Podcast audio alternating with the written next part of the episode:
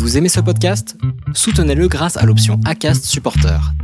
C'est vous qui choisissez combien vous donnez et à quelle fréquence. Cliquez simplement sur le lien dans la description du podcast pour le soutenir dès à présent. Normally, being a little extra can be a bit much, but when it comes to healthcare, it pays to be extra. And United Healthcare makes it easy with Health Protector Guard fixed indemnity insurance plans. Underwritten by Golden Rule Insurance Company, they supplement your primary plan, helping you manage out of pocket costs without the usual requirements and restrictions like deductibles and enrollment periods. So when it comes to covering your medical bills, you can feel good about being a little extra. Visit uh1.com to find the Health Protector Guard plan for you. Bonjour. Aujourd'hui, nous vous proposons un podcast un peu particulier. Les déviations se sont associées à Face to Face, qui organise des événements mode autour de jeunes créateurs qui défendent des valeurs singulières et humaines. Autour de cette table ronde, des femmes inspirantes au parcours souvent complexe vont nous parler de quête de sens, de reconversion professionnelle, de la façon dont elles ont, ou pas, trouvé leur chemin, leurs convictions. Je suis donc ravie de pouvoir discuter aujourd'hui grâce à Mariana, la fondatrice de Face to Face, avec Fiona Schmidt, journaliste, Charlotte Husson, créatrice de mode, Christelle Delarue, fondatrice de l'agence de pub féministe Madame Woman, Laura Jane Gauthier, journaliste et conférencière chez Switch Collective, Karine Piotro, responsable carrière à l'IFM, Amélie Delacour, créatrice de mode, et Alexandra Jubé, fondatrice du bureau de style Alexandra Jubé. Un podcast réalisé par Opal Productions. Bonjour à toutes et merci d'être ici. Euh, donc, euh, on s'est rencontré avec euh, Mariana qui organise euh, cet événement face to face, et on a décidé de faire ensemble un podcast euh, qui raconte des histoires de reconversion, qui parle des femmes et aux femmes, et qui parle de la quête de sens et de éventuellement de la difficulté à trouver et à prendre la place qu'on a envie de prendre dans le monde tout simplement. Euh, moi, je m'occupe d'un petit média que j'ai lancé il y a pas longtemps qui s'appelle Les Déviations, qui raconte des histoires de gens qui ont changé de vie, donc qui est euh, euh, un peu sur cette problématique-là, euh, comment ne pas subir, euh, comment se réinventer quand la, la vie fait que quelquefois on est un petit peu coincé. donc voilà, on a décidé d'aborder ces thématiques-là ensemble et plus particulièrement au féminin euh, parce que euh, il me semble que c'est le, cas de pas mal de tes créateurs. Bah, bienvenue. Euh, c'est la sixième édition de Face to Face aujourd'hui et avec ces six éditions, on a eu 160 créateurs qui sont passés par Face to Face. Donc maintenant, c'est un gros réseau et sur 160 personnes, il y a presque, enfin 95% c'est des femmes et 100% issus de reconversion professionnelle. C'est pour ça qu'on a décidé d'appeler cette boutique-là euh, Follow Your Heart, parce qu'on voit à quel point les femmes aujourd'hui ont envie de s'épanouir au travail et de relier en fait leur vie professionnelle avec leur vie privée et de créer des projets à leur euh, image euh, et en accord avec leurs valeurs. Et euh, vous êtes toutes invitées ici euh, parce que chacune euh, a pris une voix assez intéressante et a quelque chose à dire à ce sujet. donc bienvenue à toutes. Donc, euh, ce que je vous propose pour commencer, c'est peut-être de faire un petit tour de table et de vous présenter euh, chacune brièvement pour que tout le monde sache voilà qui, qui vous êtes et euh, si si si vous avez été convié aujourd'hui, il me semble que c'est parce qu'effectivement vous avez un parcours peut-être un peu atypique toutes. en tout cas, un parcours qui, bon, comme plein de parcours hein, de, de, gens qui se cherchent et qui avancent pas forcément de façon linéaire et que mais qu'on trouvait que c'était en tout cas assez inspirant pour euh, avoir envie d'avoir vos, vos témoignages. Alors donc Amélie, euh, moi j'ai été lancée avec euh, ma chère associée Caroline, qui n'est pas loin, euh, une marque de mode qui s'appelle 17h10, 17h10, qui est spécialisée dans les tailleurs et costumes pour femmes. Donc voilà, on vient du monde de la publicité, de l'agence, rien à voir avec la mode, même si voilà on avait touché un peu au secteur, mais par la voie de la communication. Et euh, au moment où on voulait faire ce grand saut, euh, reconversion, on cherchait des témoignages de femmes qui avaient euh, cherché à monter leur boîte. Mais vraiment, on voulait comprendre si on était plus heureux en devenant entrepreneur. Euh, c'était vraiment important pour nous de savoir qu'est-ce qu'on traversait. Est-ce que c'était un peu les paillettes aussi de la Startup Nation qui nous donnaient envie de nous lancer? Est-ce que vraiment c'était ce pour quoi on était faites? Et euh, on trouvait pas vraiment les témoignages euh, qu'on espérait, euh, voilà, pouvoir lire, des vraiment pendant ce qui se passe et pas l'histoire relue a posteriori quand on a réussi monter sa boîte et que là bah tout a l'air tellement facile. Et du coup bah on s'est dit bah on va le faire nous ce contenu. On va la lancer cette boîte et on va raconter ce qui se passe euh, voilà qu'est-ce qu'on traverse qu'est-ce qu'on vit quelles sont les joies quelles sont les peurs euh, les moments durs. Et voilà c'est comme ça qu'on a créé un podcast qui s'appelle Commencer qui est produit avec euh, la chaîne Nouvelles Écoutes. Et voilà, ça fait presque un an maintenant que euh, on a un petit micro qui nous suit partout, dans les voilà, dans les moments où on est avec notre expert comptable, les moments de décision où on est toutes les deux avec Caroline, euh, les familles aussi, tout ce qu'on entend, tout ce que les gens disent dans ce moment de reconversion, de changement de vie, tous les messages, le soutien, parfois voilà les et voilà, c'est c'est vraiment le témoignage de notre histoire dans cette phase-là. Je, je vous remercie. Euh, Karine, donc moi je, je, je travaille à l'IFM, à l'Institut français de la mode, et je m'occupe du recrutement et du suivi des carrières. Donc effectivement, euh, euh, le terme de, de, de reconversion, euh, ça m'accompagne euh, quasiment au quotidien parce qu'on a euh, des, des, des, étudiantes et des étudiants, enfin qui sont qui viennent pour une reconversion ou qui même se reconvertissent en cours de route. et je dirais que reconversion, ça peut prendre plein de plein de formes, de créer une entreprise, de travailler dans un autre secteur, dans une autre fonction. Enfin, et finalement, c'est un peu un chemin perpétuel. Alors euh, moi, je me suis aussi sentie concernée par le sujet parce que euh, je, ça m'a rappelé, même parfois peut-être je l'oublie, donc je, je, suis contente d'être ici aussi pour euh, pour me rappeler ça et que c'est peut-être si je suis si sensible à ça et cet aspect, on va dire, d'accompagnement humain, parce que moi aussi j'ai fait ce chemin qui est même pas fini, je dirais, et qui se finit jamais. C'est ça qui est, qui est, bien aussi euh, dans ces euh, dans ces reconversions, euh, c'est que j'ai commencé par une école de commerce et puis par étudier à, à l'Institut français de la mode pour travailler dans la mode. Alors on pourrait dire super, voilà, trouver sa voie et ça, ça s'arrête là, mais bon, il y avait quelque chose qui me correspondait pas complètement. Et il y avait un aspect humain qui m'intéressait peut-être plus que les produits mais enfin ça chacun a sa voix. Et puis du coup j'ai continué à avancer à me former dans, dans, dans le côté euh, ressources humaines sociologie pour travailler dans les ressources humaines mais hors de la mode. Et là du coup il y avait toujours quelque chose ou autre chose qui me manquait. Et puis j'ai pu euh, par des rencontres enfin euh, peut-être j'étais prête à ce moment-là donc je crois pas forcément au hasard euh, pouvoir intégrer les deux et puis essayer d'accompagner un peu collectivement et individuellement parce que je pense que les, on parle de réseau, euh, c'est très important pour pour avancer, et puis euh, de l'humain, c'est de l'individuel. Donc euh, voilà, je trouve c'est pas toujours facile de concilier les deux, mais c'est ce qui m'intéresse. Moi, je m'appelle Alexandra. J'ai travaillé pendant dix ans dans la mode, en bureau de tendance et et dans chez un retailer. Et en fait, j'ai décidé de lancer mon agence en juin dernier, officiellement en septembre euh, spécialisé en conseil en stratégie de marque et qui du coup travaille sur les comportements des consommateurs et, euh, et sur la stratégie de la marque et de la communication. Et du coup, ce qui est intéressant, c'est que par mon métier, j'ai à la fois l'approche personnelle de moi qui suis en train de monter ma boîte avec tout ce que j'envoie et les hauts et les bas que ça peut générer, et de l'autre côté, l'analyse un peu faite par euh, euh, l'approche globale sur les changements qu'il y a dans le monde, les comportements féminins, euh, les, les, enfin l'entrepreneuriat, etc. Qui du coup, euh, c'est ma propre histoire qui se croise avec euh, la grande histoire autour qui est en train de se construire, donc c'est intéressant pour ça. Bonjour, moi je suis Laura Jane. Euh, alors je vais essayer de faire court sur mon parcours. Euh, en faisant court, donc je suis journaliste. J'ai lancé un podcast qui s'appelle Supplément d'âme. Je connais pas Amélie et, Caroline, mais en fait je suis aussi coproduite par euh, Nouvelles Écoutes. Euh, et donc c'est un podcast où j'interviewe des personnes sur leur parcours de vie, des personnes engagées qui d'une manière ou d'une autre respectent, travaillent à la préservation du vivant euh, et qui essayent de résoudre nos problèmes de société, que ce soit la nature, l'environnement ou tout ce qui a trait à l'humain. Et à côté de ça, et je suis là pour ça également, je suis formatrice chez euh, Switch Collective. Alors avec Switch, en fait, on accompagne, donc c'est une startup qui a deux ans maintenant, euh, et on accompagne des gens, des promos de 40 personnes qui, euh, de tout âge, enfin on va dire entre 28 et, et 60, 60, ouais, 55, 60 ans. Et en fait, on les accompagne à faire des reconversions professionnelles et à se poser cette question du sens, qui est vraiment euh, le mal de siècle, la crise du sens au travail. Et donc, euh, donc je suis là aujourd'hui pour parler de, de ça, de travail qu'on fait avec Switch. Bonjour à toutes, je m'appelle Charlotte, je suis la fondatrice de la marque engagée Mister K.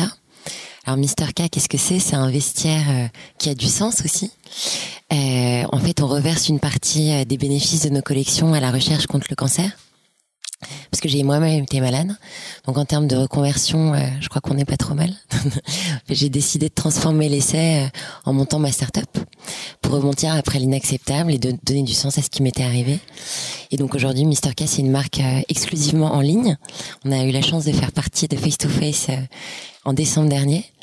Et, et, ça se développe au fil de l'eau et on réussit à transformer l'essai jour après jour avec aujourd'hui plus de 12 000 euros reversés à la recherche. Oui, c'est ça. C'est reversé à Gustave Roussy, c'est ça, ouais. Oui, c'est reversé à l'hôpital Gustave Roussy. Euh, bonjour à toutes. Je m'appelle Christelle Delarue et je suis fondatrice de la première agence de publicité féministe. J'étais publicitaire, je le suis encore. Euh, j'ai subi des violences euh, dans les agences de publicité, euh, violences économiques sur les inégalités de salaire, des violences sexistes et sexuelles. Et on disait pas MeToo à l'époque, mais j'avais 26 ans. Et j'ai beaucoup voyagé, j'ai eu la chance de travailler pour des marques euh, internationales, euh, boostées par euh, par le fait de, de transformer un peu euh, euh des histoires de marques en héritage sur des magnifiques marques internationales. Et lorsque je suis revenue en France, je me suis rendu compte que la thèse que j'avais écrite quand j'étais plus jeune, à 20 ans, n'avait pas changé en 10 ans, que les femmes étaient six fois plus à poil et que les hommes étaient toujours experts. Et, et du coup, euh, j'ai entrepris. Euh, c'est une reconversion personnelle assez spécifique parce qu'on ne parlait pas de féminisme euh, progressiste ou d'économie liée au féminisme. Quand j'entends nouvelles écoutes euh, et des voilà des, des, possibilités aujourd'hui sur l'économie et l'accès aux femmes dans l'entrepreneuriat, c'est très important. Euh, à l'époque, on créait pas d'agence de publicité avec 1000 euros de capital de départ. Aujourd'hui, l'agence a 6 ans et, euh, et j'ai euh, le, le, le, militantisme ou l'activisme que j'avais par ailleurs euh, en tant que femme euh, dans des réseaux militants a, a, pu être mis au centre de la de l'histoire et des valeurs de l'agence, qui est la première agence engagée pour les droits des femmes et donc du coup qui lutte contre les stéréotypes, qui engage des hommes et des femmes à concevoir évidemment une publicité respectueuse, qui participe à des lobbies politiques pour mettre en place des lois et puis qui transforme les entreprises derrière la marque sur une logique euh, d'égalité, euh, d'inclusion et de diversité des chances et des transformations. Voilà. Euh, moi, je m'appelle Fiona. Euh, au début, je savais pas trop pourquoi on m'avait invité là, je dois dire, parce que euh, parce que j'ai beaucoup de mal à définir mon métier aujourd'hui. D'ailleurs, parce que j'en ai 50 en fait à peu près. Et puis j'ai accepté parce que je pense euh, modestement que mon, parcours est intéressant dans la mesure où j'ai commencé ma carrière euh, très très tôt, euh, très très fort, très très vite. Jusqu'à mes 30 ans, j'ai eu un parcours exceptionnel. Enfin, j'ai été, je suis journaliste. Alors ça, il faudrait quand même que je le dise à un moment ou à un autre. À la base, je suis journaliste. J'ai été, j'ai été engagée tout de suite dans une très grosse rédaction. J'ai commencé ma, carrière à Cosmo, d'où j'ai été débauchée pour créer un magazine que j'ai lancé. Donc j'ai été rédactrice en chef à 27 ans. Ça a été assez violent. Euh, et puis à 30 ans, j'ai fait un bug complet, c'est-à-dire que euh, à 30 ans, j'ai fait une crise d'adolescence ou alors une crise de la quarantaine avec 10 ans d'avance. Et, euh, et, pendant cinq ans, j'ai un peu, je me suis un peu demandé ce que je faisais là, à quoi je servais, tout en travaillant, tout en gagnant ma vie, en fait. vraiment, c'était ça, je gagnais ma vie. Et puis, ça fait, ça fait un an que je que je je je je sais pourquoi je suis là et que euh, et que je je j'ai pas besoin d'une case en fait j'ai besoin de plusieurs cases pour me contenir et donc je suis à la fois euh, auteur alors j'aime pas le mot autrice. Je sais que c'est très à la mode, c'est très féministe, mais moi je, je, trouve que ça ça sonne comme une maladie euh, sexuellement transmissible. Donc euh, je dis auteur. Non non mais c'est horrible, hein, je sais, mais je sais donc autrice, mais moi ça, ça me vraiment ça me ça me bon. Donc auteur je vais insister sur le E. Je suis toujours journaliste et puis euh, et puis par ailleurs j'écris euh, j'écris de je fais du conseil en communication pour les marques et je produis du contenu éditorial. Voilà. Et tu as écrit un livre récemment. Et j'ai écrit euh, j'ai écrit deux livres. J'ai écrit le premier livre de cuisine militant qui s'appelle Les recettes d'une connasse. Euh, voilà, pour euh, qui, qui invite les lectrices, enfin les lectrices et les cui, les cuistotes et les cuistots d'ailleurs, parce qu'une connasse peut être parfaitement un garçon. Hein, on est très inclusif dans la connassitude, à inventer ses propres règles de de de d'alimentation de, en fait et de, de nutrition et de et en fait c'est pour sur, ce que je voulais dire c'est qu'on a on a beaucoup nous les femmes mangé avec notre cerveau et on a un petit peu oublié euh, l'appétit et euh, le désir de manger.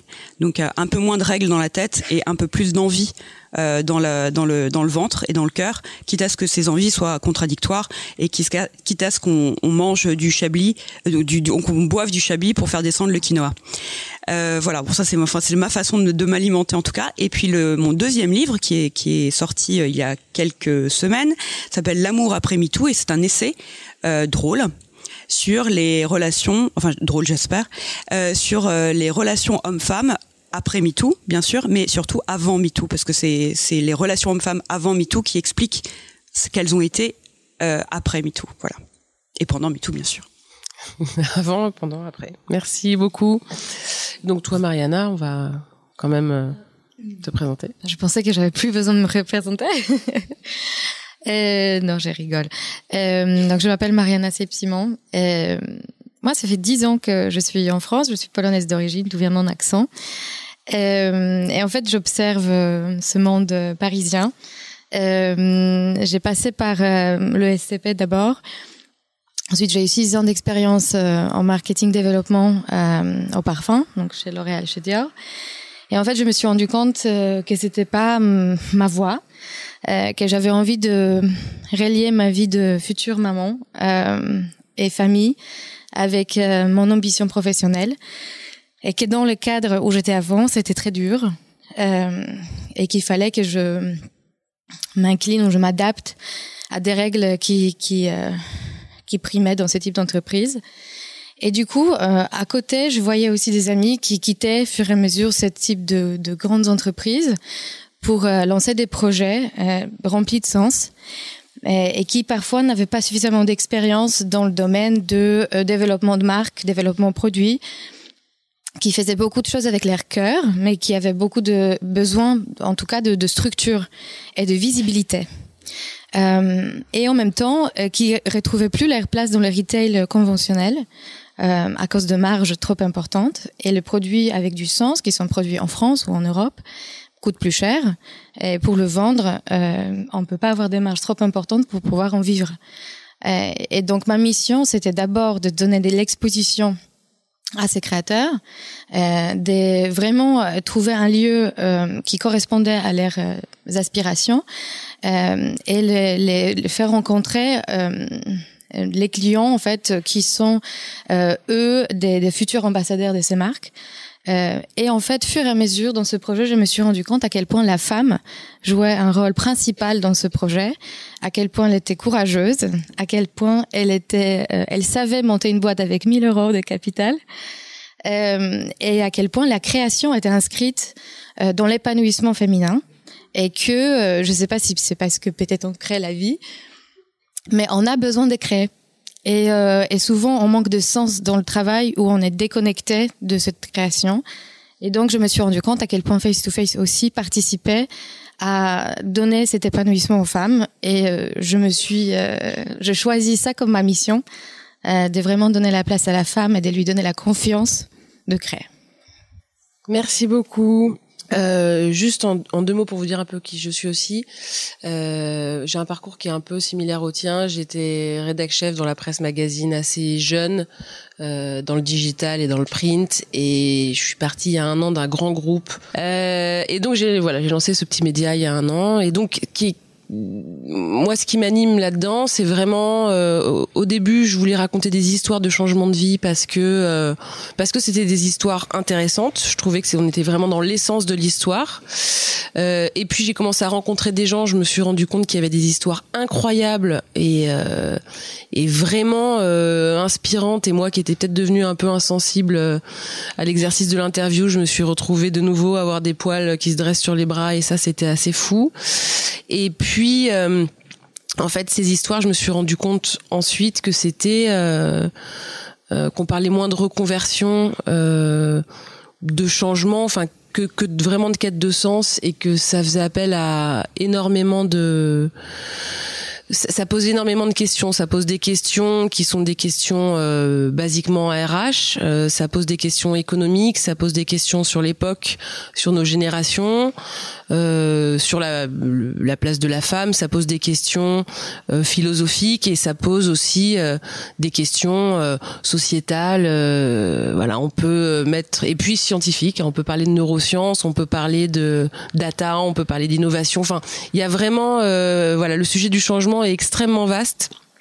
Et, euh, et voilà, donc je trouve ça très bien qu'on l'aborde ensemble parce que là aujourd'hui, donc spécifiquement, on est, on parle du changement, on parle de la féminité, de la, enfin de la femme et de la création, euh, qui est un sujet euh, très dense. D'ailleurs, il y a un excellent livre de Nancy Houston qui s'appelle Le Journal de la création qui parle de ça. Tu l'as lu? Ouais. voilà. mais voilà, donc allons-y.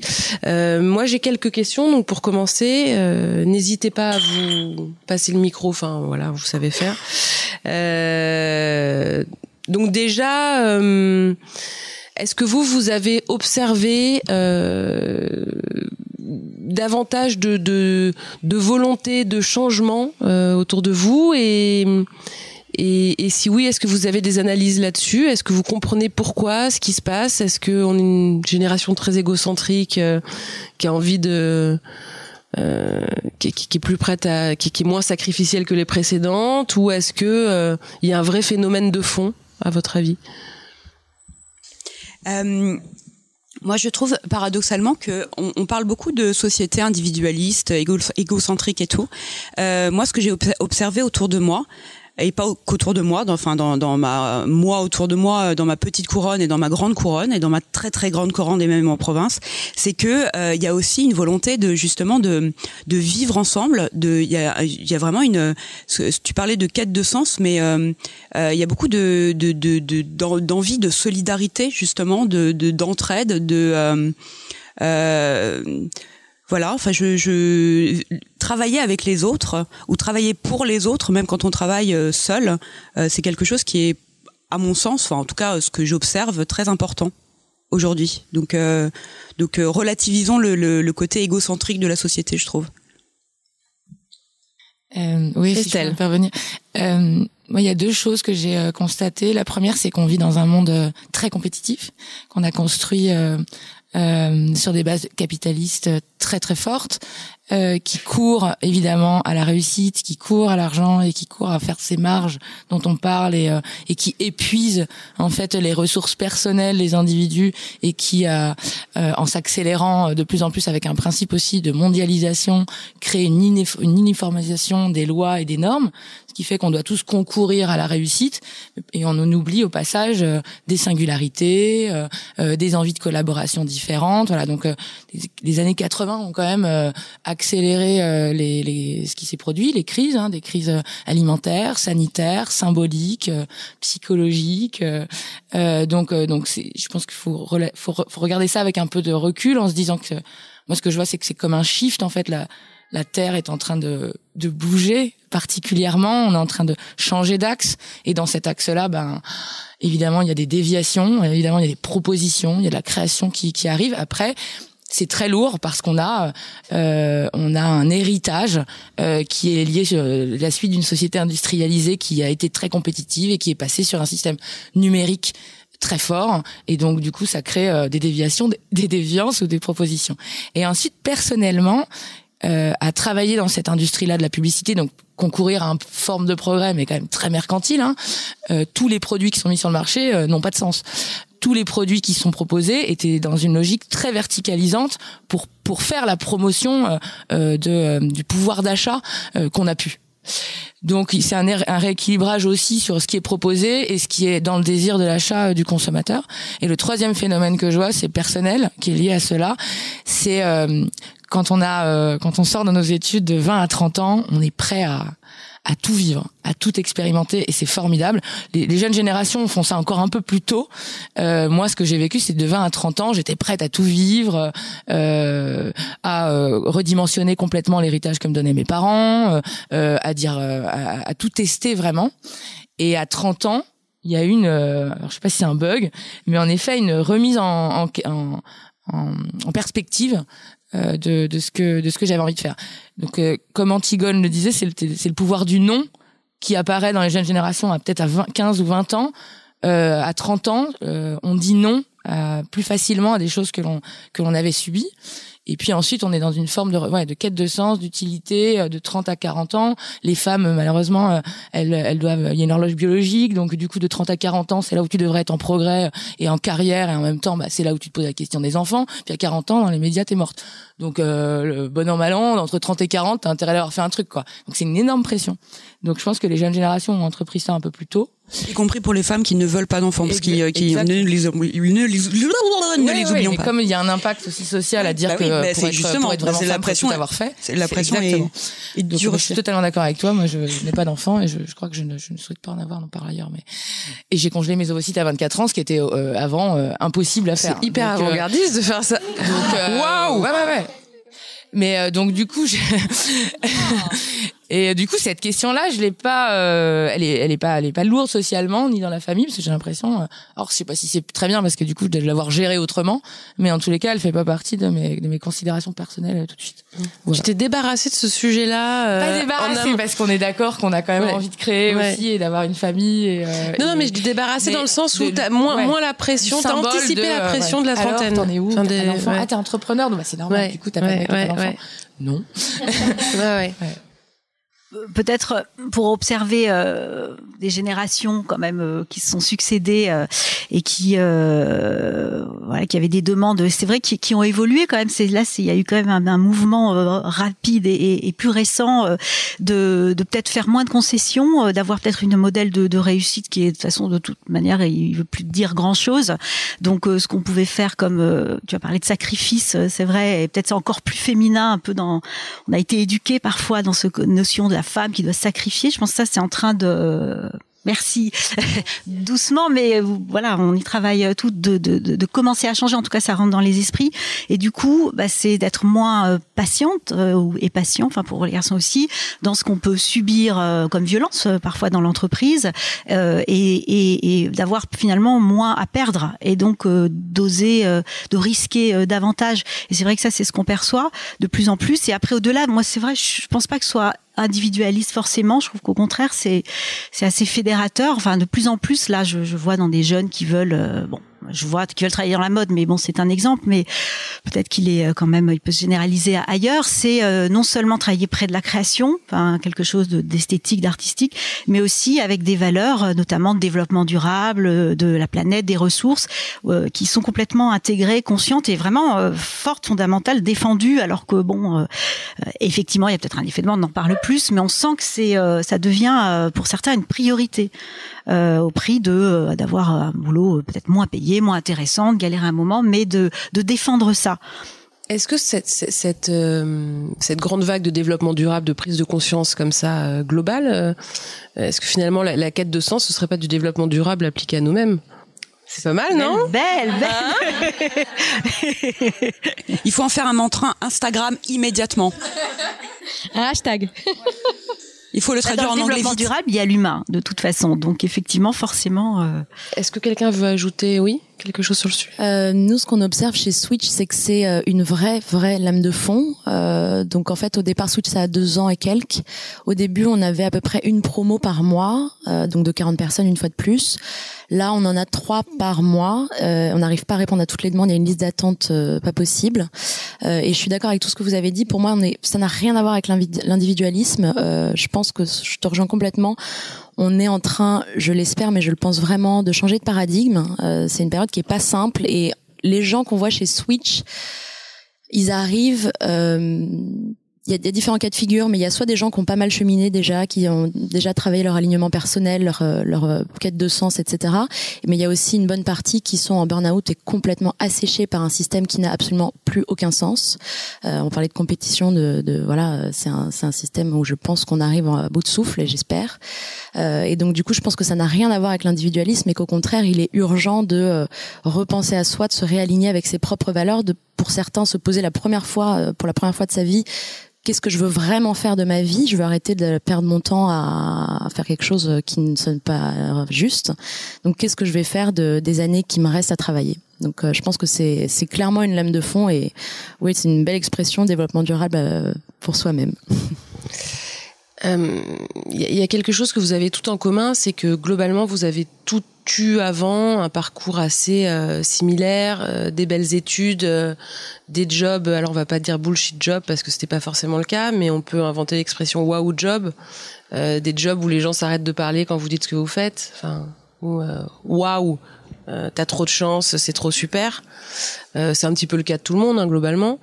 Euh, est-ce que vous sentez une justement Est-ce que vous pensez qu'on est arrivé au bout de la grande entreprise? Je pense à toutes ces personnes qui sortent d'écoles de commerce, qui vont euh, soit chez LVMH, soit chez L'Oréal.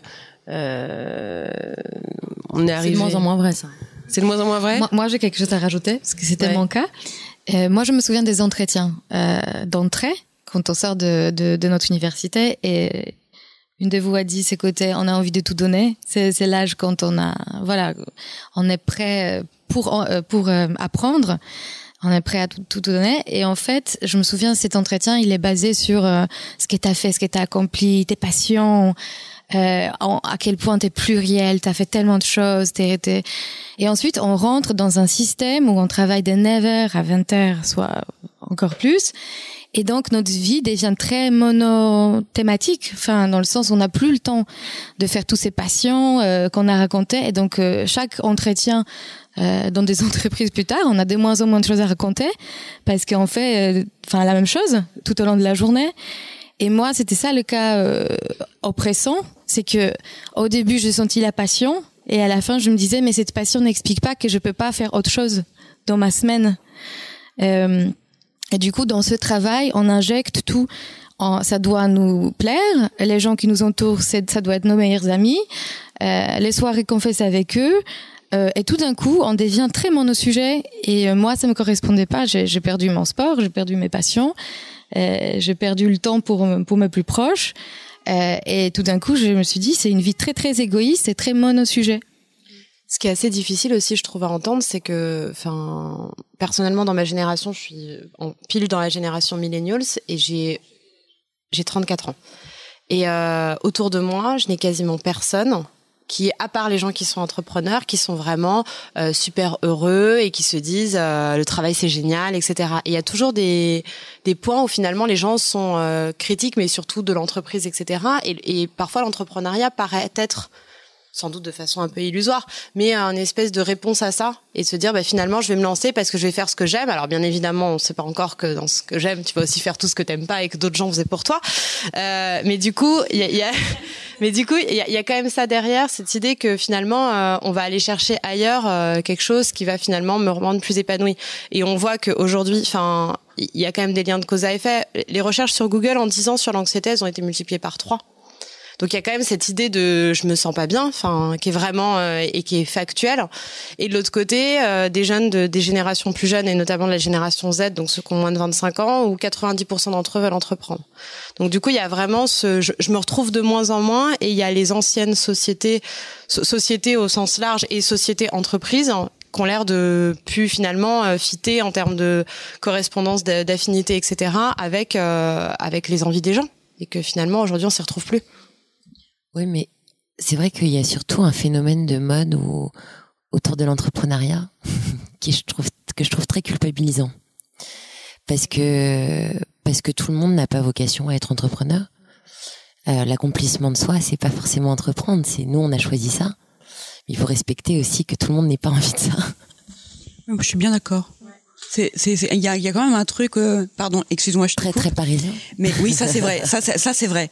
Et c'est, il y a un truc de, euh, si t'as pas créé ta start-up à, à 35 ans, c'est que t'as raté ta vie. Donc, euh, enfin, en fait, non, non. Il y a d'autres aussi solutions. Bah, on voit quand même en ce moment ce qui se passe aussi dans la rue, donc c'est assez représentatif que la, le monde est quand même en scission. et, et je pense que c'est quand même assez. Nous, on est dans un microcosme euh, nanti. Bien sûr. Et il faut il faut pas perdre de vue qu'on n'est pas les seuls euh, euh, sur Terre. Et, beaucoup n'ont pas les mêmes envies que nous. Après, j'ai beaucoup de respect euh, évidemment pour les entrepreneurs parce que j'en suis, mais il faut pas oublier les autres. Et, euh, et je pense que c'est plus ça qui, enfin, c'est pas tellement une dérive, mais c'est forcément aussi le ce qui se passe grâce aux réseaux sociaux ou à cause des réseaux sociaux, c'est qu'il y a cette espèce de truc d'hyper information permanente. On a tendance à un peu regarder que, c'est là où je, je rejoins ce que tu disais tout à l'heure, d'individualisme. Forcément, on regarde toujours son spectre, parce que quand, avec les algorithmes, par exemple Instagram, on regarde uniquement ce qui nous plaît mais on oublie un peu ce qui se passe à côté. Et, et, et, le filtre a aussi ses, son frein. Et je pense qu'il faut euh, réfléchir de manière beaucoup plus large. Euh, il y a une conscience collective d'un monde qui avance très vite et on a vraiment besoin de se rendre compte que euh, il faut peut-être donner du sens, mais je pense qu'il faut que chacun aussi s'accomplisse plus que de donner du sens. Il faut que chacun se pose les bonnes questions, que ce soit dans la société, mais se je suis désolée, je suis pas très du matin, moi, donc du coup, mon cerveau, euh, mon cerveau a du mal à démarrer. Donc vous avez compris quoi. J'ai une anecdote personnelle sur ça et euh, juste avant de, de, monter ma, ma boîte, euh, je suis passée par une autre entreprise où j'ai eu un bon job avec euh, une grosse équipe, euh, enfin pas mal de cases qui étaient cochées de ce qui à 15 ans était ouais c'est chouette t'as 32 ans et t'as ça.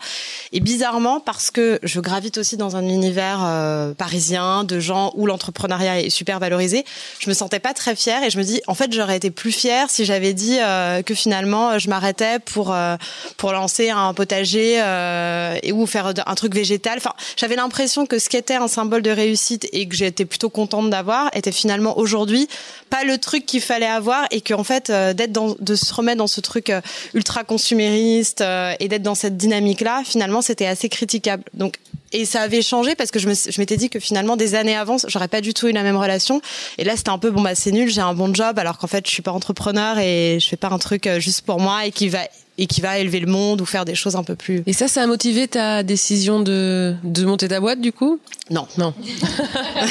Bah, la décision de monter ma boîte, ça faisait longtemps qu'elle était là et, et en fait c'était le métier que je faisais avant donc c'est pas non plus une complète reconversion parce que c'est juste me lancer toute seule sur un métier que je faisais euh, que je faisais avant dans une agence donc. Euh.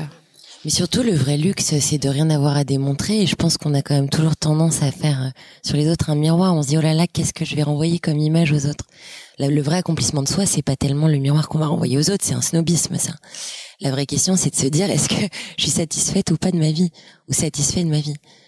Sur la question de l'entrepreneuriat, c'est marrant parce que chez Switch, on n'observe pas du tout ça. Euh, les gens qui viennent faire Switch, une fois de plus, c'est donc plutôt cadre sup euh, parisien euh, ou jeune cadre euh, entre 28 et allez fin de cinquantaine. Euh, et en fait, l'entrepreneuriat, bizarrement, parce que j'aurais cru avant d'y bosser, euh, ressort assez peu. Il y a cette quête de sens, elle est de toute façon partout, et, les gens arrivent dans des telles situations parfois qu'ils parlent que de ça, ils pensent qu'à ça, et ils s'aperçoivent qu'ils ont 45 ans qu'ils se sont jamais posé de la question de de quel sens j'ai besoin. Donc parfois, la claque est un peu dure, c'est pas une vraie claque. Euh, mais c'est plus euh, en fait, il y en a qui sont très heureux de rejoindre des projets existants. Ils le disent en fait à la fin du programme, ils viennent pitcher leur switch, donc pitcher leur projet de reconversion professionnelle, et, euh, ils nous disent, euh, bah voilà, moi j'ai aucune intention d'être entrepreneur, ça m'a l'air hyper compliqué, etc. Mais par contre, j'adorerais rejoindre un projet qui a du sens. Alors il y en a beaucoup qui se dirigent vers l'ESS, l'économie sociale et solidaire, ou alors tout ce qui est développement durable beaucoup qui veulent partir à la campagne faire de la permaculture, euh, plein de choses comme ça, mais, euh, assez peu l'entrepreneuriat au final. J'avais juste une chose à dire par rapport à ce que j'observe avec Face to Face, c'est que il y a aussi une envie de se remettre, c'est une introspective, de remettre en avant euh, la région d'où on vient, euh, typiquement, la marque des cosmétiques ça juste derrière vous. Euh, c'est une euh, la, la, fondatrice, elle a vécu en Auvergne. Elle a, vécu, elle, a, elle a eu envie de remettre en avant un ingrédient qui est la sève de euh, dans ses dans ses cosmétiques et parlait de, de quelque chose qui ne vient pas du Brésil, euh, que c'est pas un super aliment qui vient de très très loin. C'est quelque chose qui est très accessible en France et pourtant mal connu. Euh, c'est aussi Stella Pardo qui est juste derrière vous, c'est la marque de mode. Euh, c'est une fille avec des origines péruviennes. Elle fait travailler des femmes euh, au Pérou, artisans, pour valoriser leur travail. Donc, euh, il y a aussi une envie de montrer qui je suis, de se plonger parfois dans son ADN, presque, euh, pour sortir de quelque chose qui parle de nous euh, et qui nous représente. Non, je, voulais juste, en vous entendant, c'est vrai qu'on parle beaucoup de reconversion professionnelle de, du métier, enfin de l'aboutissement du résultat. Et puis en fait, souvent, ce qui rend le plus heureux, c'est le chemin en fait. C'est du coup, c'est vrai que moi je le vois dans la formation. Certains me disent, bah, on était super heureux à l'école, à l'IFM, tout ce qu'on a appris parce que c'est une situation où on réouvre plein de portes, on réapprend, on est en, en situation d'apprentissage. Finalement, de retrouver ou un travail ou monter en entreprise, bah après il y a les difficultés qu'on connaît. C'est pas facile et parfois c'est dur et on peut retomber un petit peu. Et il y a un peu cette nostalgie de d'être dans cette euh, dans cette attitude, dans cette situation d'ouverture extrême parce qu'on est en chemin. C'est ça qui on essaye de, de, de trouver. Enfin, je trouve euh, qui, qui peut-être euh, fait qu'on qu'on n'arrête pas de vouloir euh, avancer, se transformer et que la transformation elle devrait être euh, continue. C'est pas facile, mais c'est le manque, euh, je, je pense le, le, plus important, c'est d'être voilà, d'avoir cette ouverture là voilà, d'être possible, éveillé. Ouais, éveillé, exactement. Et justement, j'ai l'impression que ça c'est quand même c'est un état dans lequel on est de façon assez forte quand on est adolescent. Euh, qu'on lit tout ce qui nous passe sous la main, euh, etc. Et j'ai l'impression qu'on le perd en cours de route. Euh, et donc à vouloir jouer les bonnes élèves et faire tout bien et faire plaisir à nos patrons, euh, on s'oublie et on se réveille un matin. Alors ça peut être la crise de la trentaine, de la quarantaine, de la cinquantaine. Hein, euh, mais alors pourquoi, à votre avis, on perd ce Comment ça se perd ça? Pourquoi Pour moi, c'est une, c'est un formatage. Formatage familial, enfin parental, euh, euh, de toute autorité, c'est-à-dire euh, euh l'État, c'est un bien grand mot, mais c'est une construction sociétale, d'éducation, parentale, et en fait, dès lors qu'on commence à s'interroger sur qui suis-je, qu'est-ce que je fous là, qu'est-ce que je vais faire de ma vie, là, on commence à réouvrir des portes vers soi-même entre guillemets, et donc on comprend qu'on est dans des carcans parce qu'on a bien voulu et qu'on s'est foutu nous-mêmes là-dedans, et là, on se dit ok, on va peut-être, peut-être temps de les virer quoi. Avant, ça intervenait à, à 50 ans, quand euh, 50, 60 ans, avec le phénomène de retraite, euh, euh, on se disait ok, je vais mourir, donc du coup, qu'est-ce que je fais avec mes petits enfants Est-ce que je place de l'argent et tout? Aujourd'hui, on a compris que la retraite, faut y penser à 20 ans. Et du coup, ça a un peu tout accéléré. Et je suis totalement d'accord avec toi sur les phénomènes de normes, sans rentrer sur le patriarcat, sans reprendre le capitalisme. On est, euh, on est, ouais, ouais, on est beaucoup formaté. Et du coup, on s'oublie totalement. La, moi, je me suis rendu compte que j'avais j'avais réapprivoisé la petite fille que j'étais quand j'avais 8 ans et que je me levais dans les cours contre l'injustice sociale euh, euh, et, et, du coup j'ai retrouvé cette gamine là je me suis dit bah ouais en fait t'étais c'était ton caractère. C'était aussi tes origines. T'es pas venu d'un milieu euh, trop bourgeois. Euh, t'étais en banlieue t'as déménagé 11 fois ta mère s'est battue. Enfin bon et à toutes ces choses là bah la waouh la waouh boîte ou le waouh job euh, nous a l'a complètement lissé. Parce qu'on a eu la sensation d'avoir la chance de rentrer dans ces boîtes là d'être sélectionné donc euh, évidemment qu'on qu'on rend euh, complètement aseptisé tous tous ces critères là toutes ces qualités toute cette singularité cette force.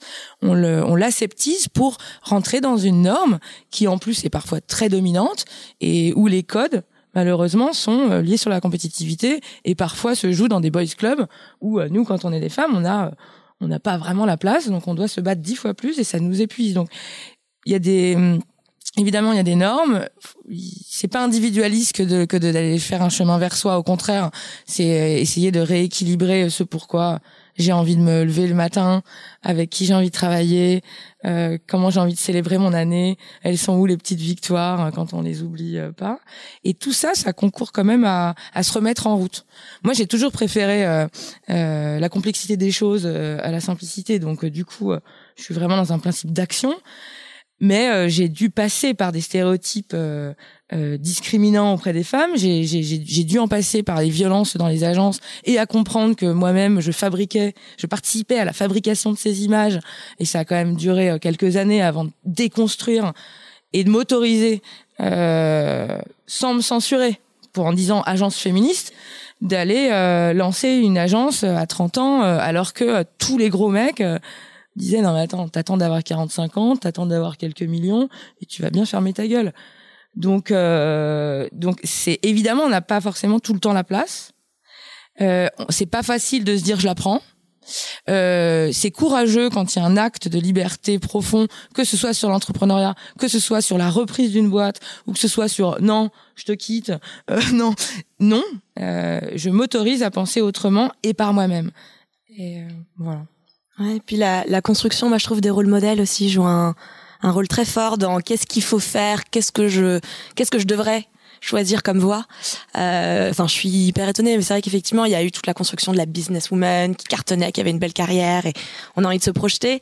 Notre génération, on est arrivé et on a vu que bah, cette femme-là, effectivement, elle a des choix drastiques à faire entre sa vie de famille et le boulot. Elle est complètement qu'elle crevée.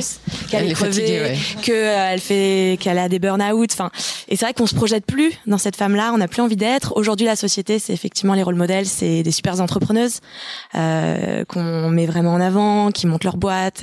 Et après, c'est là où aussi, moi, je les remercie. Par exemple, une Morgane Cesaroli qui a raconté qu'elle aussi avait fait un burn-out, qu'elle aussi ça avait été dur. Donc, on commence aussi à voir voilà tous ces rôles modèles qu'on nous projette comme étant l'idéal.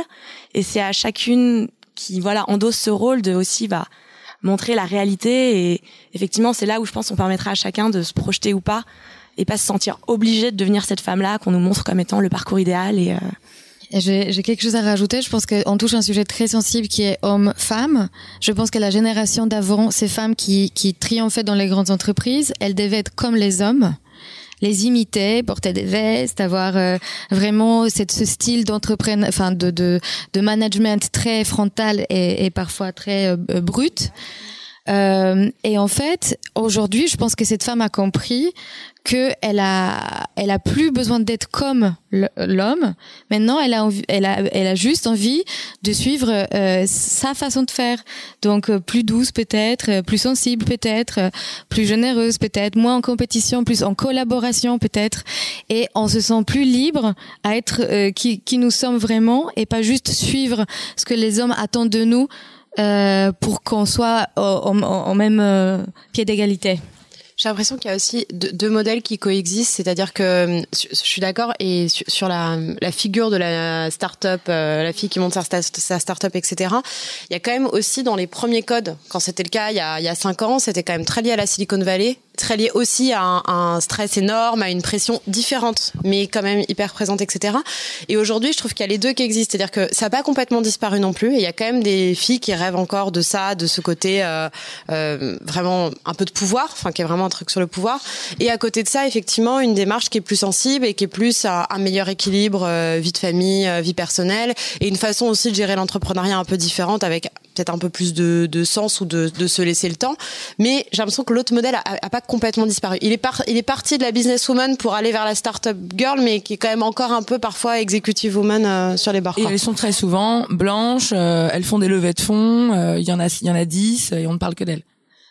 Euh, les créatrices que vous êtes, euh, des femmes euh, noires, euh, des femmes euh, qui lancent qui lancent d'autres business sur d'autres voies, il y en a quand même très peu dans les médias et, et c'est c'est une honte en fait.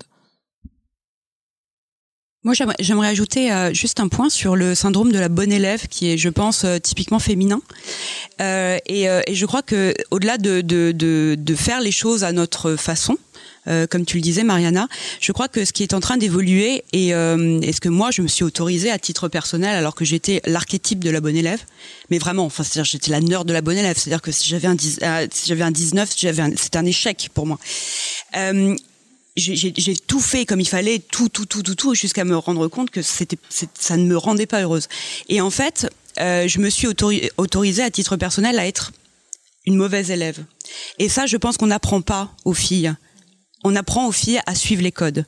On apprend aux, aux filles à être des bonnes élèves et en même temps à être bienveillantes et à faire attention aux autres et à ne pas heurter les autres. Et ça, je pense que c'est un, c'est, c'est, c'est, c'est une, une injonction contradictoire qui, au bout d'un moment, rend folle. Voilà. Et pas aux garçons. Je pense que les garçons, alors les garçons, les garçons, on apprend, on leur apprend pas à suivre les rails, pas, pas pareil. Moi, je trouve que les garçons, ils sont beaucoup plus. Euh, euh, Ceux que je fréquente le sont. euh, je, je trouve que les, les garçons, ils sont plus encouragés à prendre des risques. Euh, euh, bah d'accord, bah écoute, moi je suis pas d'accord. nous. hein. Ok, bah je suis pas d'accord. clairement pas. Non, dans l'éducation. L'éducation, c'est clairement pas, c'est pas la même chose, quoi. Ju- Juste peut-être euh, parce que Marina, tu, tu parlais de, de douceur ou d'autres euh, façons de peut-être de manager.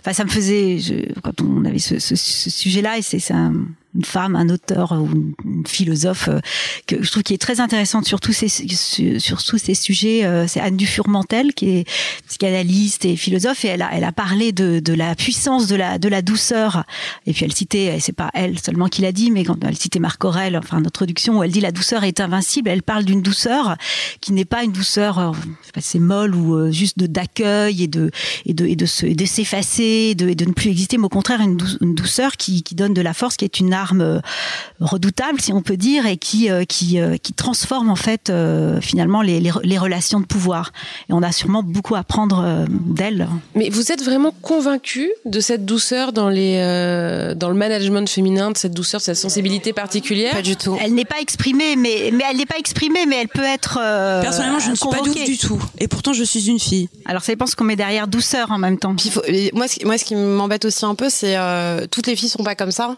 et tous les garçons sont pas tout comme enfin et finalement euh, tant mieux si les représentations féminines et les représentations du travail au féminin changent. Mais parfois on le devient parce qu'on est entouré par un certain style et on se dit c'est c'est comme ça que je vais devenir euh, je vais monter les échelles les échelons. Euh, c'est ça ce que je voulais dire c'est qu'on n'est pas toutes douces au contraire on peut être beaucoup plus agressive même. Mais on a on a associé on a associé la douceur à la féminité ce qui est idiot puisque la, la, la douceur c'est une qualité individuelle. Il y a un truc aussi, je pense qu'il est important dans, dans le mot entreprendre, c'est que moi, je, euh, si on parle de burn-out par exemple, je trouve que c'est très très compliqué d'entreprendre quand on est dans une phase de burn-out et d'épuisement et de manque d'énergie. Et ça, on se, on se met cette pression de ah, je viens de quitter mon job ou je, je suis en arrêt maladie, euh, qu'est-ce que je veux faire? Je pense que c'est très important. Ah bah, bah il faut oui, il faut pas le faire. Et juste je après. pense que c'est très important de s'accorder aussi ces moments de reconstruction, de je me charge d'énergie différemment, je, passe le temps différemment. Mais c'est très important aussi de se dire euh, je ne peux pas donner parce que être entrepreneur c'est dire donner beaucoup d'énergie quand je suis en phase de reconstruction et que je ne sais pas encore qui je suis.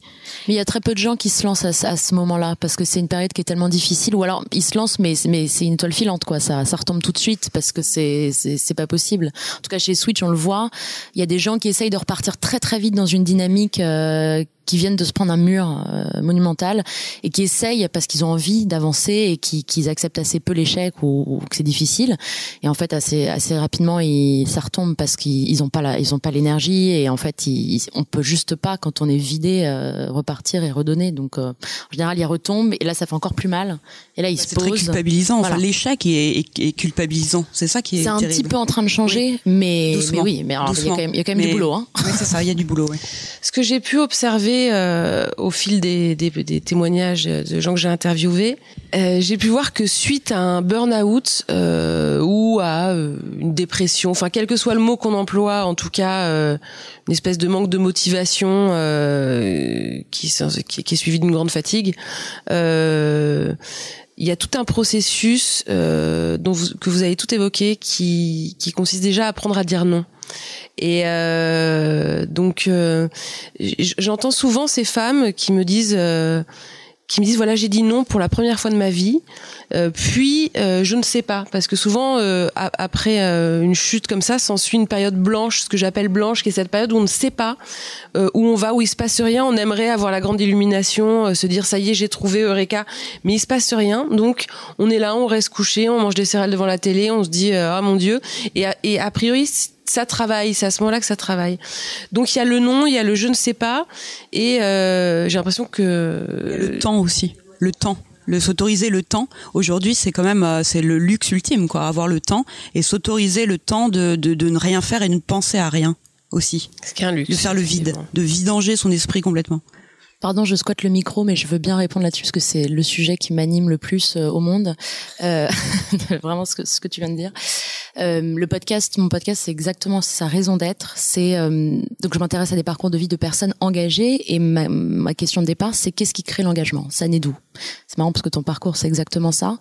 Euh, je m'aperçois comme toi qu'en fait, dans les parcours de vie de personnes que j'interviewe, il y a toujours un choc. Toi aussi d'ailleurs, ton parcours de vie, pardon, j'y repense. Euh, il y a toujours un choc avant l'action, euh, que ce soit la perte d'un proche, une maladie, une rupture, un truc grave, un burn-out, etc. Et la vie, effectivement, enfin le, le choc fait que derrière on est à plat sur arrêt. Cette période-là, c'est une jachère fertile, c'est un terrain fertile sur lequel, sur le moment, c'est évidemment l'enfer. Hein, on va pas bien du tout, mais en fait, c'est là que va venir pousser des choses. On se rend pas du tout compte sur le moment, là, pour la plupart des gens. Et en fait, derrière, il y a un quand ça va un peu mieux, quand ça commence à aller mieux, il y a un élan de vie, y a un élan de un besoin d'agir qui se fait ressentir. On peut plus vivre comme avant, c'est terminé. De toute façon, la, terminé, on vivra plus comme avant. Euh, il y a plein de prises de conscience qui émergent à ce moment-là, et là, d'un coup, les gens ont besoin d'agir. Et là, il se passe des choses merveilleuses. Mais sur le moment, ce qui est très dur, c'est qu'en fait, on ne voit pas le bout du tunnel. On a l'impression qu'on va crever. Euh, mais en fait, moi, c'est ça qui m'intéresse, c'est de montrer que de, choses terribles, du tragique peut naître le magnifique. Là, on parle du, du burn-out spécifiquement, mais est-ce que vous, vous avez toutes senti euh, ces états-là? Bah, on peut ne, ça, moi, moi non pas, je dirais pas comme ça. Et même autour, il y a des gens qui sont en souffrance sans aller jusqu'au burn-out, parce que c'est, c'est, c'est une. oui, peut-être, peut-être, mais même on peut avoir euh, euh, une forme de, parce que tu l'as dit, de, de, de, fatigue et de manque de motivation. On se dit bon bah c'est rien, c'est, je sais pas, c'est l'hiver, c'est, enfin bon, euh, on, on se remet pas forcément. il faut savoir écouter, il faut savoir vraiment écouter tous les petits signaux, parce que parfois c'est pas forcément le gros truc burn-out où on peut plus rien faire et on continue à fonctionner Enfin, je sais plus qui l'avait dit aussi, comme un voilà de manière un peu en pilote automatique. Et ça déjà, c'est c'est un signe. Alors on souvent c'est vrai que le, rapport, le temps, laisser le temps euh, faire son son œuvre, mais mais et être réceptif et se réécouter à l'intérieur et peut-être s'ouvrir en même temps. pas facile avec sur d'autres choses euh, pour prendre le temps d'être à nouveau pluriel parce que ça c'est se voler un peu de temps aussi. Euh, bah, ça, ça, permet d'avancer peut-être sans avoir un arrêt brusque pour un rebond euh, très spectaculaires. Parfois, il y a des il y a des formes de changement qui sont peut-être moins spectaculaires, mais qui sont euh, des transformations profondes, mais qui vont prendre d'autres formes et puis euh, plus de temps peut-être. voilà, et peut-être que l'idée, ce serait aussi de ne pas aller jusqu'à cette prise de conscience énorme, mais de trouver et anticiper peut-être de se reformer ou de ou de trouver un nouveau projet ou d'être plusieurs métiers en même temps, d'être, euh, de respecter ça des formes multiples. Moi, c'était même l'inverse. C'est-à-dire que moi, à un moment, euh, quand je, j'ai, voulu quitter euh, cette grande entreprise pour laquelle je travaillais, je venais d'être promue. Je venais d'être promue et j'annonçais que j'allais partir. Et moi, j'étais en position de confiance. J'avais une équipe vraiment formidable qui, qui m'a donné la confiance de croire en moi. Et pour moi, c'était ça aussi. C'était le quotidien qui me convenait pas, mais c'était une sensation de d'être en confiance qui m'a poussé à entreprendre. Donc ça peut être aussi positif. Ça peut être aussi la sensation de cet entourage peut-être me convient pas parce que c'est pas mon rythme, c'est pas ma façon de faire, mais je suis en position de confiance, donc j'entreprends et j'ai le courage de prendre ce choix. Donc ça peut être aussi positif que, que juste euh, la crise euh, existentielle. Et dans les chocs positifs aussi, la maternité c'est un bon exemple de retournement. Je suis désolée de dire ça, c'est tellement cliché, mais euh, mais mais c'est mais c'est un peu vrai, c'est-à-dire que le ça remet pas mal de choses en perspective, c'est vrai, et notamment, euh, enfin, et puis il y a, y a, des choses qui deviennent incompatibles, c'est-à-dire que travailler, et c'est le cas dans des grandes entreprises, travailler jusqu'à 8 h 8 h 30 9 h quand un enfant se couche à 8 h 30 il y a un moment ça devient pas compatible. Donc il y a aussi tout un, enfin une, même une organisation de vie à repenser qui est plus forcément compatible avec les modèles précédents qu'on avait et qui du coup par effet boule de neige fait aussi changer un peu les choses. Euh, c'est intéressant ce que tu dis donc effectivement sur le fonctionnement euh, interne de l'entreprise euh, et ces grandes entreprises qui capitalisent sur les 20-30 ans qui sont prêts à donner leur corps, leur âme, leur sommeil et leur mère et voilà à se dévouer complètement. Est-ce qu'il y a un problème comme ça intrinsèque à l'entreprise en France à votre avis? Ou en France peut-être ailleurs hein, mais pour le coup bah, sur les horaires, juste sur la question très spécifique des horaires, je sais que par exemple dans les pays nordiques c'est très mal vu de quitter le boulot tard pour une raison très simple. Alors un pour le, fait d'être parent, euh, on passe pour un mauvais parent. Alors après, euh, moi je suis complètement contre la culpabilisation, mais c'est un autre sujet. Il y a aussi les hommes, il y a aussi les hommes, absolument. Mais mais c'est pas que il y a pas que ça. C'est aussi qu'en fait on se dit, on se dit que, euh, enfin, les gens se disent qu'on n'est pas capable de faire son boulot dans le temps imparti si on reste trop tard. C'est complètement l'inverse en France. Donc le présentiel là-bas, c'est niette. Bon, après, il commence plus tôt aussi, il hein, faut relativiser. Ouais, ouais. Euh, non, mais il y a beaucoup de choses à apprendre euh, des pays du Nord, de la Suède, euh, l'Islande, tant en termes de, de progrès social, parce qu'ils ont même des entreprises qui sont plus indexées que sur les produits boursiers, mais bien plus sur les indices de progrès sociaux. Donc ça, euh, on l'avait en France il y a 30 ans, mais on l'a complètement oublié. Euh, on s'est dit que ça marcherait pas. En fait, je pense qu'il faudrait peut-être revenir. Euh, c'est très intéressant quand vous parliez tout à l'heure de douceur euh, féminin-masculin. Je reprends là-dessus parce qu'en fait, c'est très lié à se connecter à soi, euh, s'écouter. Et il est urgent que la société ait confiance euh, à part égale entre les hommes et les femmes. Et c'est très lié parce que euh, en fait, on a les femmes ont confiance en elles. Euh, sauf que la société ne leur permet pas, n'a pas confiance en elles, donc ne leur peut pas- ne permet pas de dépasser et, de- et de faire de cette confiance euh, un terreau fertile pour entreprendre, pour appréhender la vie, etc. Il y a quand même un vrai On est- problème de légitimité chez les femmes qui est beaucoup plus fort chez les femmes euh, et chez les femmes plutôt éduquées, euh, etc., que chez les hommes. Ouais, mais c'est parce que la société n'a, n'a a érigé euh, la confiance, la performance du côté du masculin, et donc les femmes s'auto-censurent. 28% des femmes euh, euh, s'auto-censurent euh, en France quand il s'agit d'entreprendre parce qu'elles vont euh, mettre en péril leur couple et leur foyer. Et donc, les, et, et ces pays du Nord euh, ont quand même des certificats d'égalité obligatoires, ont quand même l'égalité salariale hyper en avant. Et donc, du coup, il est aussi question que les femmes réentrevoient dans leur couple et dans leur euh, vie de famille une potentialité d'équilibre nouveau. Et les hommes ont tout à gagner à cela. Sans parler des inégalités de salaire en France qui euh, constituent quand même un déclencheur de paupérisation extrême. On a encore 15,2% en France. Et euh, si euh, tous les salaires euh, des femmes étaient remis à niveau de ceux des hommes, il y aurait 62 milliards d'économies en plus pour l'État. Merci Christelle. donc, donc là, on est sur tout le mécanisme euh, du, du changement. On a un petit peu abordé, euh, voilà, co- comment est-ce que ça pourrait être mieux. Mais ça, c'est un, un point, enfin, que ça pourrait être mieux au niveau des entreprises, au niveau de la société. Mais c'est un point qui est tellement large et euh, qu'on va peut-être pas trop s'y pencher. On a, on a qu'une heure euh, après, euh, voilà. J'ai une question qui est plus sur l'action. Une fois qu'on s'est dit, tiens, je veux me lancer. Voilà pour les gens qui peuvent nous écouter ou comment faire? Non mais Bien s'entourer. ouais. Bien. Ouais, parce qu'on on se sent seul souvent. Enfin, c'est- c'est bien d'être avec d'autres gens qui, qui se sont lancés, même si c'est des terrains différents, juste pour échanger. Parce que moi, de tous les gens qui ont entrepris avec qui j'ai pu discuter, il y a toujours un truc qui revient. C'est il y a des matins où t'es genre le meilleur et ce que tu fais c'est incroyable, et des jours où t'es la dernière des merdes et que tu vas jamais t'en sortir et que tu vas finir tout seul dans ton coin. Donc c'est c'est c'est toujours cool de confronter ce point de vue parce qu'on se rend compte que tout le monde en passe par là avec vraiment des moments de et qui sont parfois basés sur rien du tout, même pas sur euh, qui sont juste une perception personnelle des choses. Et du coup d'échanger avec d'autres, tu dis bon, ça va, je suis pas seule, lui s'en est sorti, donc potentiellement euh, je devrais m'en sortir aussi quoi. D'accord. Et, et d'être pas seul, c'est- ça aide beaucoup quoi. Mais surtout, en l'occurrence, je trouve que là, pour l'exemple des entrepreneurs, il y a un côté très bienveillant euh, et beaucoup de solidarité entre entrepreneurs, hommes et femmes. Très important de le rappeler. Euh, et je pense que ça, c'est pour ça qu'on c'est un peu une bulle. C'est pour ça qu'il faut pas que mettre en avant les entrepreneurs, mais c'est la seule, une des grandes qualités chez nous. c'est cette solidarité, cette bienveillance. Et euh, je pense qu'il faut la calquer aussi sur les modèles d'entreprise. Et c'est, enfin, je suis conférencière et j'interviens dans beaucoup d'entreprises. Je dirais pas comme ça, mais je vous jure que je le fais. Généralement, je sais plus tard. et, euh, et, et, et c'est vraiment ce qui ressort le plus, c'est ce truc de dire, ensemble plus fort, ensemble, on peut vraiment s'entraider. Et l'entrepreneuriat permet ça.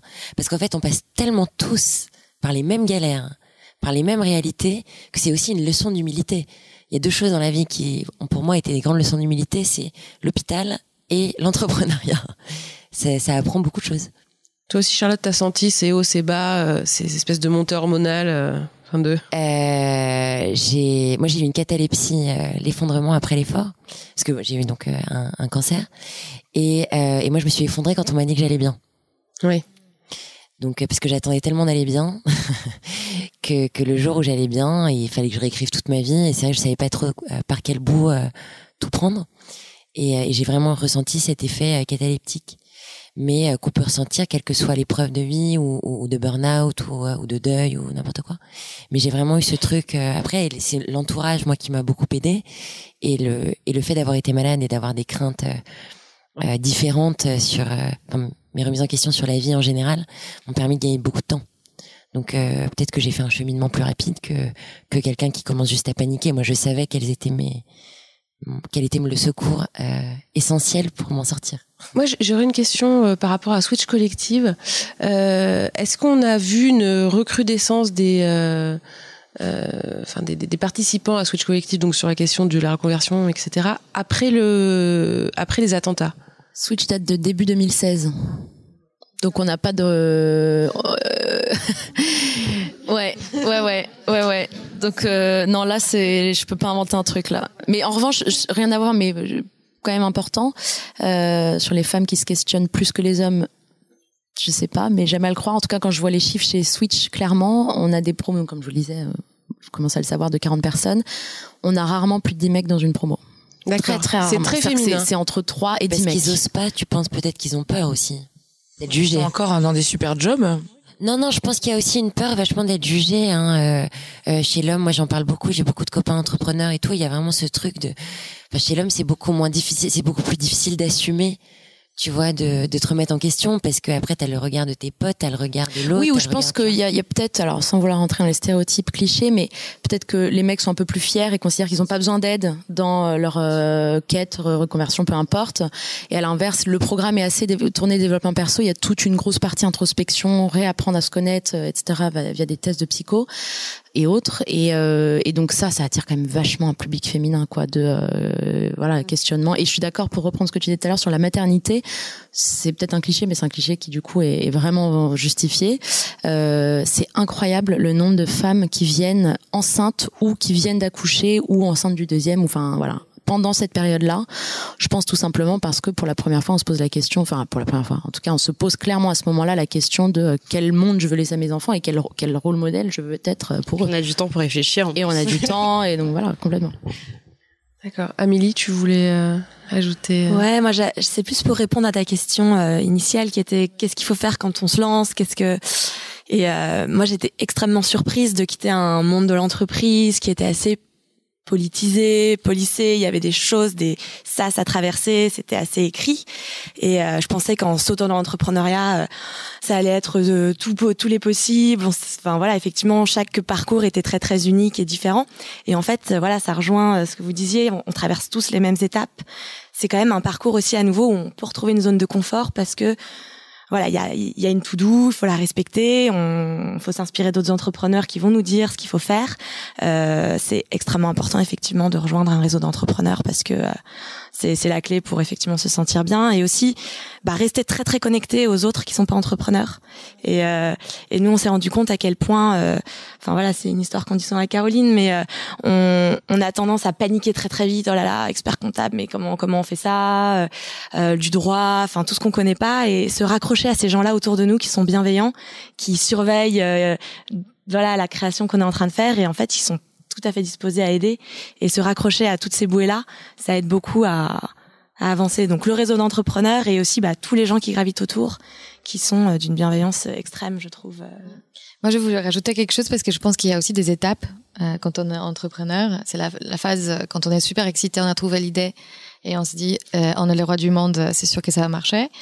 Euh, et moi, en fait, j'ai eu une situation particulière parce que quand j'ai annoncé que j'allais partir, euh, on s'est mis d'accord que j'allais rester encore six mois pour euh, mettre sur les rails un, nouveau projet qui était très excitant aussi pour moi, donc euh, ça m'arrangeait.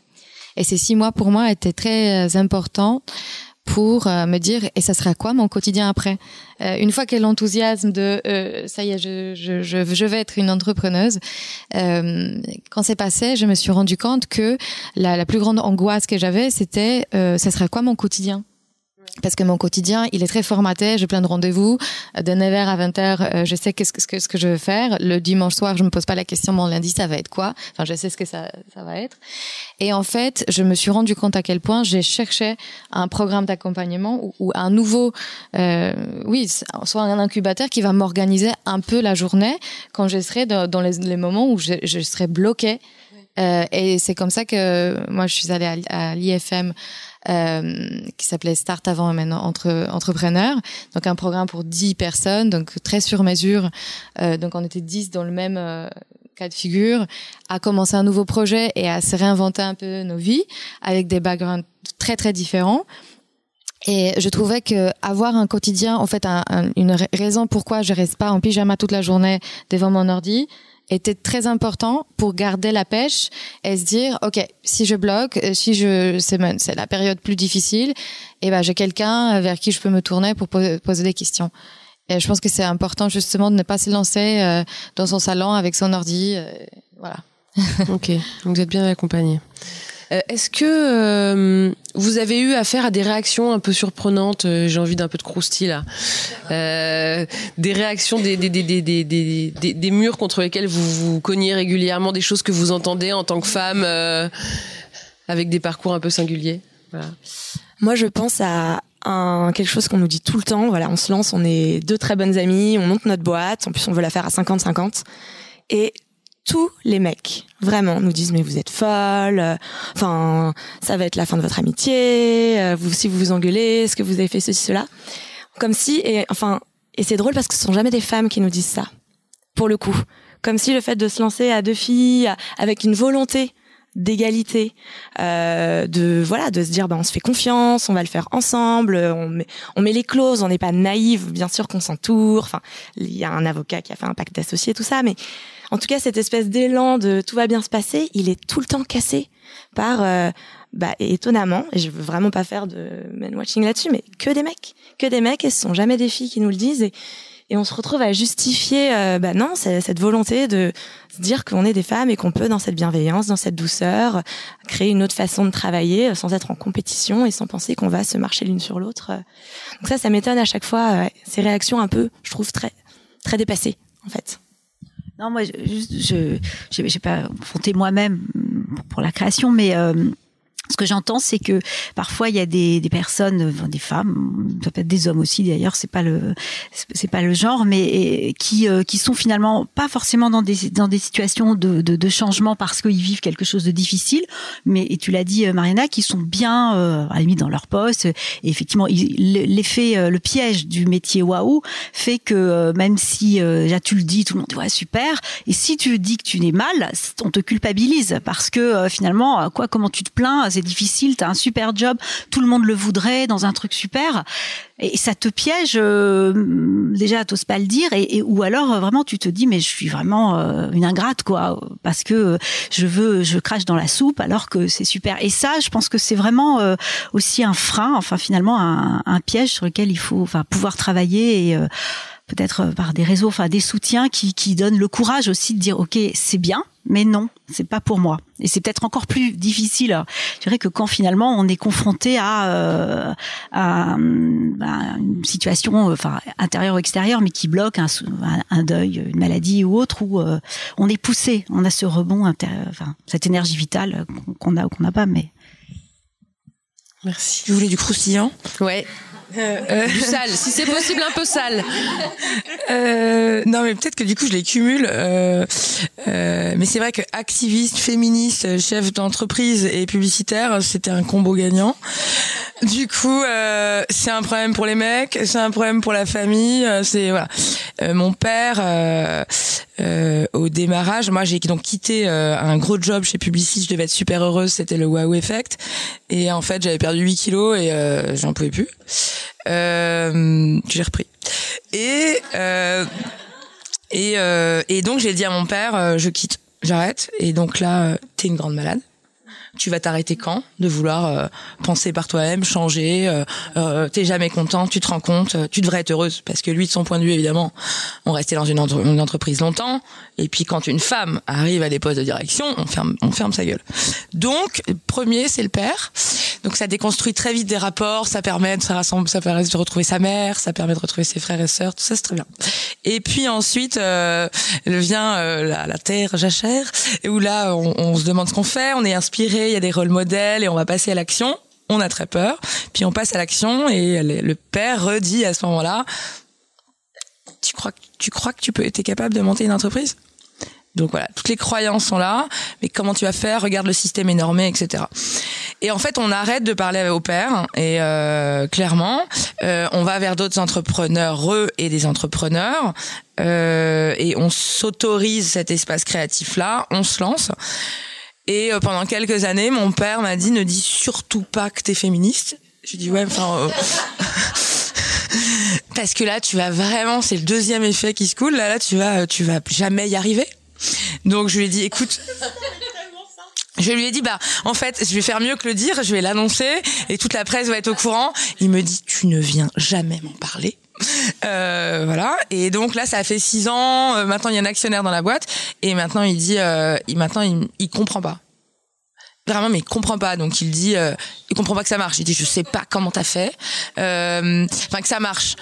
Ça marche. Il, a aussi embrigadé ses, gens- ses frères, ses sœurs, etc. pour dire, pour dire. Bon, elle a monté sa boîte, c'est vachement bien, sans dire que c'est une boîte féministe.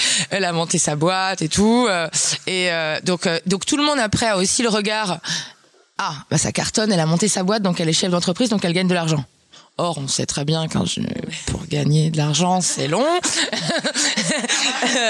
que ton banquier euh, est très sympa et, euh, et que tu es obligé de mettre un système économique en place hein, euh, sur ton salaire, sur, sur tout ça. Et donc, il y avait aussi l'image de oh, bah, elle a réussi. Euh, non, en fait, la réussite, on sait pas si ça arrive, et donc c'est très très long. Donc, euh, il a eu euh, ce côté, euh, il y a eu ce côté de ce deuxième effet sur mon père, et, et c'est pas pour tuer le père, mais aujourd'hui, il y a le troisième, c'est bon bah, tu as 37 ans au mois de janvier, tu fais quoi de ta vie? Donc en fait, ça n'ira jamais.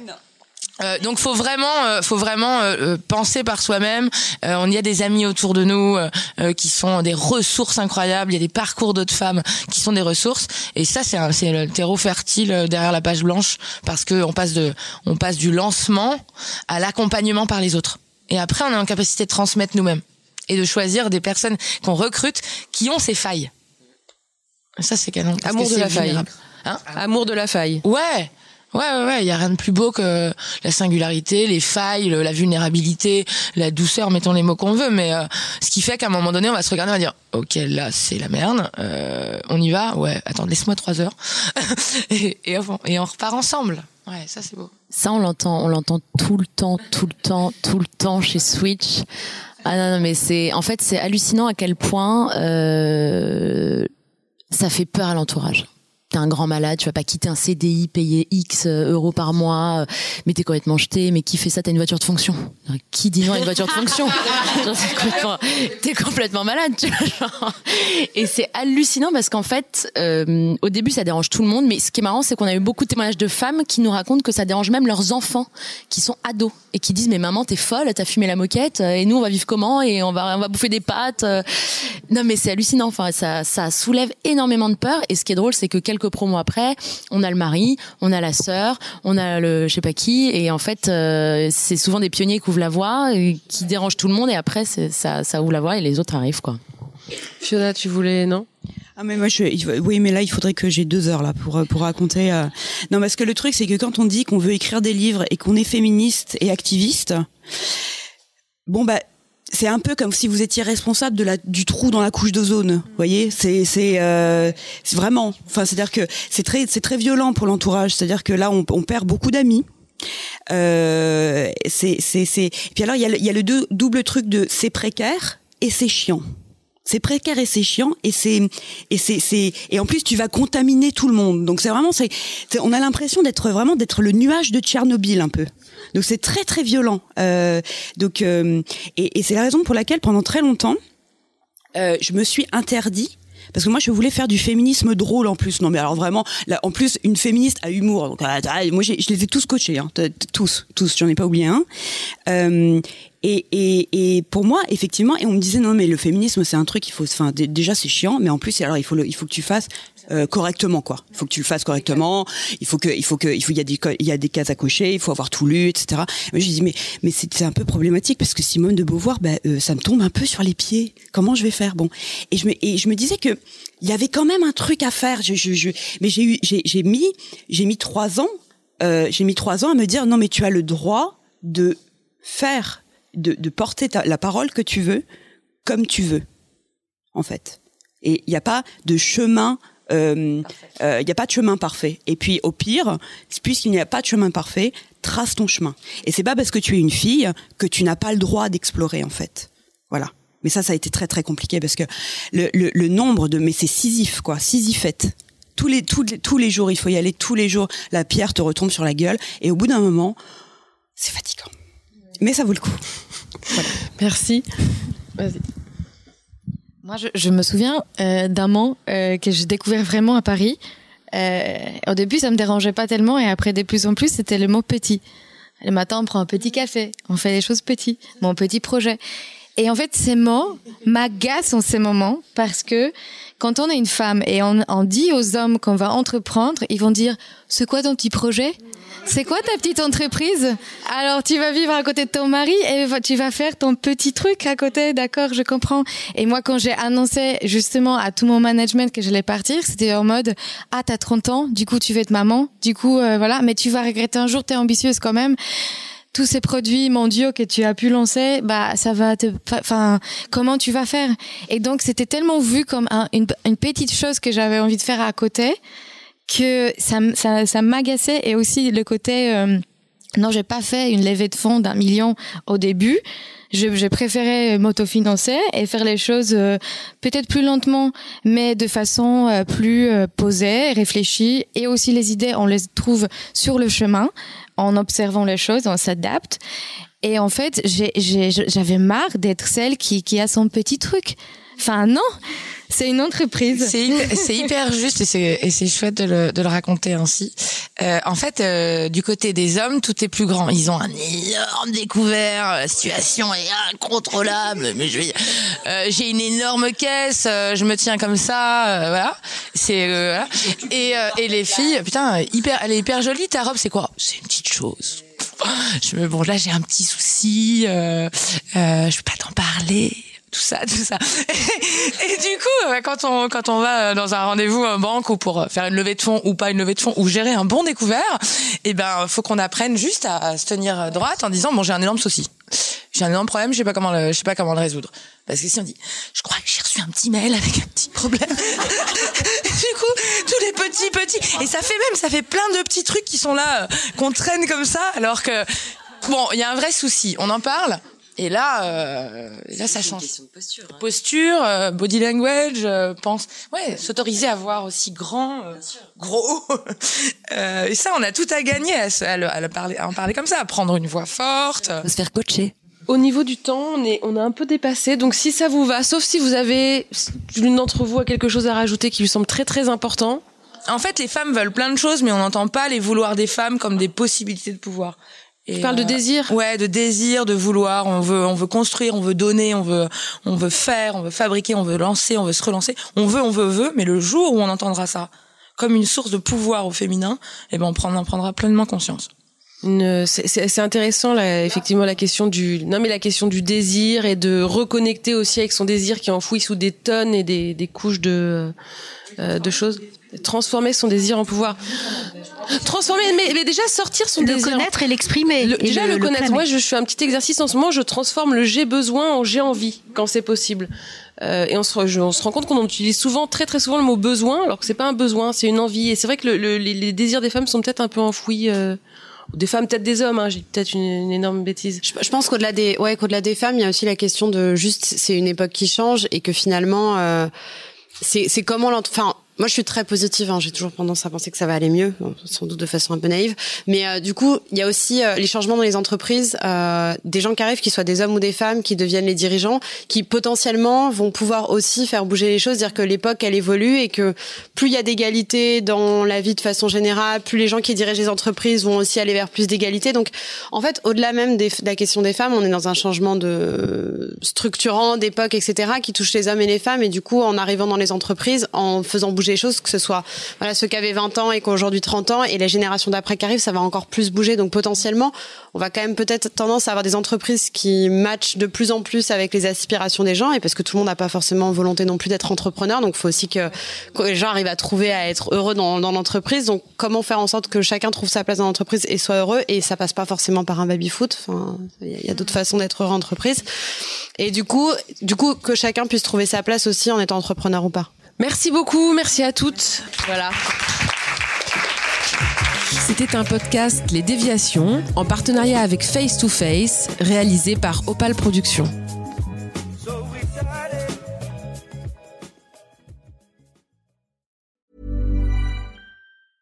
A lot can happen in the next three years. Like a chatbot may be your new best friend. But what won't change? Needing health insurance. United Healthcare Tri Term Medical Plans are available for these changing times.